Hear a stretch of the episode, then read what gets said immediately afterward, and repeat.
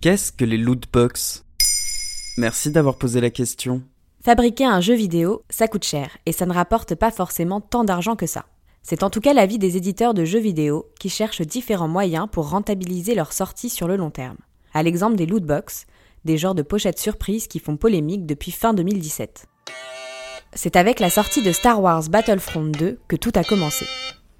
Certains joueurs déçus ont commencé à appeler au boycott en constatant qu'après avoir acheté le jeu, il fallait encore débourser plus de 2000 dollars en lootbox pour espérer débloquer le jeu tout entier.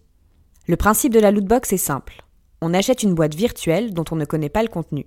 On est certain d'obtenir un gain sans connaître sa valeur.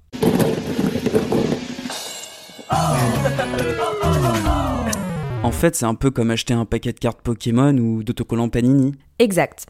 Et les gamers sont agacés par cette pratique, et plus largement par la généralisation du pay to win, c'est-à-dire des jeux qui incitent à payer pour avoir un avantage. Les associations de consommateurs, comme UFC Que Choisir, interpellent l'autorité de régulation des jeux en ligne et demandent à ce que les lootbox soient considérés comme des jeux de hasard, avec interdiction pour les mineurs.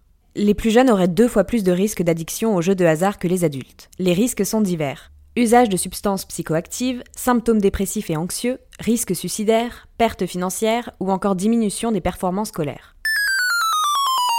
Face à l'ampleur de la problématique, les réponses ont été plus ou moins rapides. L'un des pays les plus réactifs fut la Belgique, qui a notamment interdit les lootbox et obligé les éditeurs à proposer des versions modifiées de leurs jeux. Ainsi, en mai 2019, Nintendo a annoncé l'arrêt de la distribution de deux de ses jeux sur le territoire belge. Du côté de la France, le sénateur Jérôme Durin a appelé les pouvoirs publics à se pencher sur le cas de ces lootbox, mais aucune décision n'a encore été rendue. En attendant que les États légifèrent sur les lootbox, ce sont les distributeurs qui durcissent leurs règles.